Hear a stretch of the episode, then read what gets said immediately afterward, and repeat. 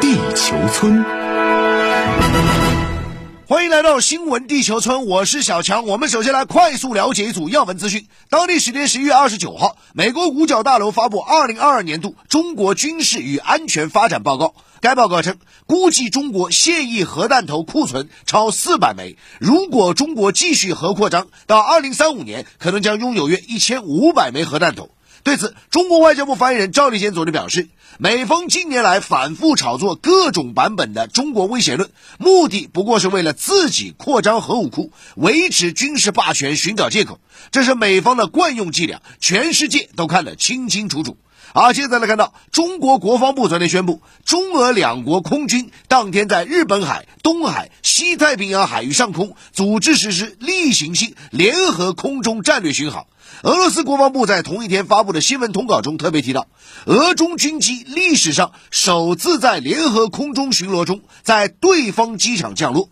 有军事专家认为，这有非常重要的意义，表明中俄两军指挥组织保障机制上的有机结合。好，接着话题又来关注啊，法国总统访问美国。我们看到法国总统马克龙啊携夫人布里吉特在北京时间三十号抵达华盛顿，开启对美国为期三天的国事访问。当天呢，马克龙与美国副总统哈里斯啊一起到访了美国宇航局总部。那根据日程安排呢，马克龙随后将在十二月一号，也就是今天，与美国总统拜登举行会晤。这是拜登上任以来法国总统的首次到访。据报道，双方将在能源价格、美欧贸易补贴纠纷、伊核协议等议题展开激烈交锋和谈判。据了解，法美两国关系近年来风波不断。在去年九月份，华盛顿宣布与澳大利亚和英国结成 AUKUS 联盟，澳大利亚单方面取消了与法国的潜艇大单。另外，法国因被排除在美国所谓印太战略之外而深感不满。此外，自俄乌冲突爆发以来，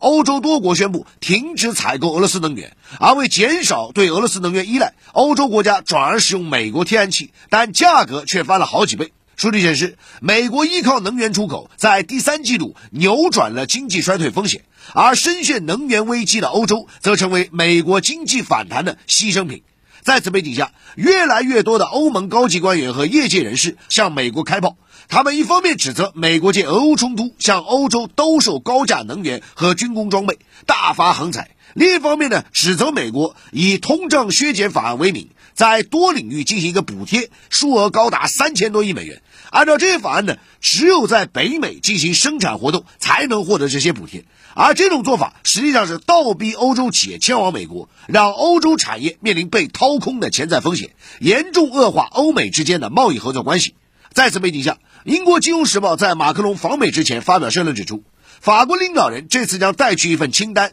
列出欧盟各国对美国贸易措施中的共同担忧。那目前呢，外界不清楚啊，美国是否会回应欧盟以及法国的关切。有分析指出，如果拜登无法就美欧贸易补贴纠纷与马克龙达成协议，一场跨大西洋的贸易战将难以避免，可能会出现欧洲对美国补贴竞赛和报复性关税。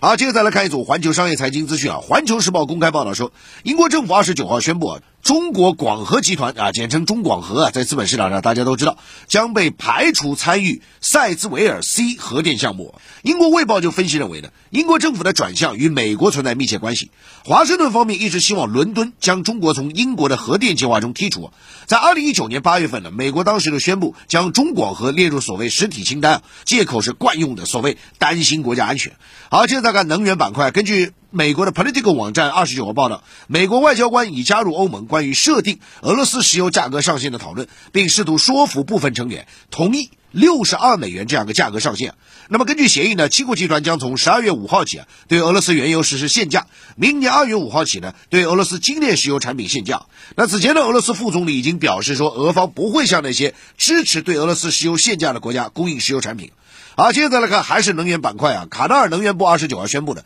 卡塔尔与德国达成了一项天然气长期供应协议啊。从二零二六年开始，卡塔尔每年将向德国供应至多两百万吨液化天然气啊，有效期至少为十五年。而这个协议呢，将通过中间商美国康菲石油公司来实施。那么长期来看呢，德国一直从俄罗斯进口天然气啊，这个比例非常大。但今年俄乌冲突爆发以后呢，德国等欧洲国家对俄罗斯实施多轮制裁，并寻求一个供气多元化的替代方案。那么有分析指出呢，尽管德国今年供气啊有所缓解，现在目前啊，但俄乌冲突引发的欧洲能源危机啊，并没有真正结束啊。好，最后再来看新能源汽车领域啊，那么昨天资本市场上也是跟汽车有关的消息啊，让汽车板块出现一个强劲的反弹啊。那么这边呢，我们看到是什么情况呢？根据路透社报道，韩国总统尹锡悦在当地时间二十八号表示，韩国将提供量身定制的激励措施，推动电动汽车制造商 Tesla 在韩建造超级工厂。那么如果双方达成合作，这将是继上海超级工厂之后特斯拉的第二座亚洲工厂。好，接着话题再来关注啊，马斯克向科技巨头苹果开战啊。那么从声势浩大的裁员潮啊，再到现在世界首富马斯克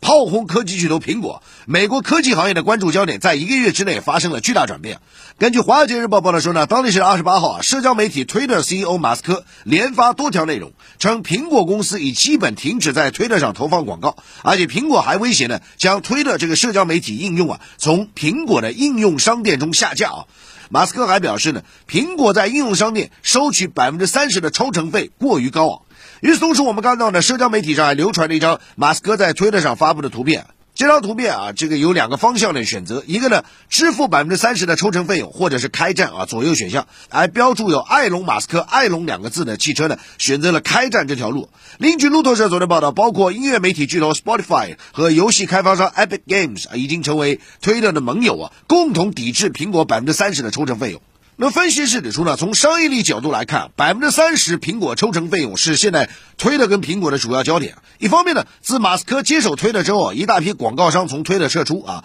那么《金融时报》现在说呢，嘉士伯啊、美国联合航空、包括通用汽车等等。那在此背景下，马斯克希望推特能够通过客户直接来订阅获取利润，而非广告。但是《纽约时报》就指出啊，任何的收费啊，包括订阅，你都无法避开苹果高达百分之三十的抽成。同时呢，对于苹果来讲，这个百分之三十的抽成啊是不可割舍的巨大利润。有数据显示呢，苹果每年凭借抽成能从应用程序开发商那里啊收取两百多亿美元的费用。那有分指出啊，此时马斯克向苹果公司喊话，实际上也看到了一个时间节点，就美国国会目前正在审议的开放应用程序市场法案。那外界预期呢，尽管苹果不会向马斯克妥协啊，但是美国国会目前正在审议这个法案，如果生效的话，苹果公司将不得不修改其费用，即使费用减少百分之十，那对于推特来讲啊，也将获得一个非常大的一个额外收入，这是马斯克迫切需要的。纽约时报援引一个业内人士话说呢，预计未来啊，苹果啊这个抽成的费用啊，外界也把它叫做苹果税啊，可能会降至百分之二十左右。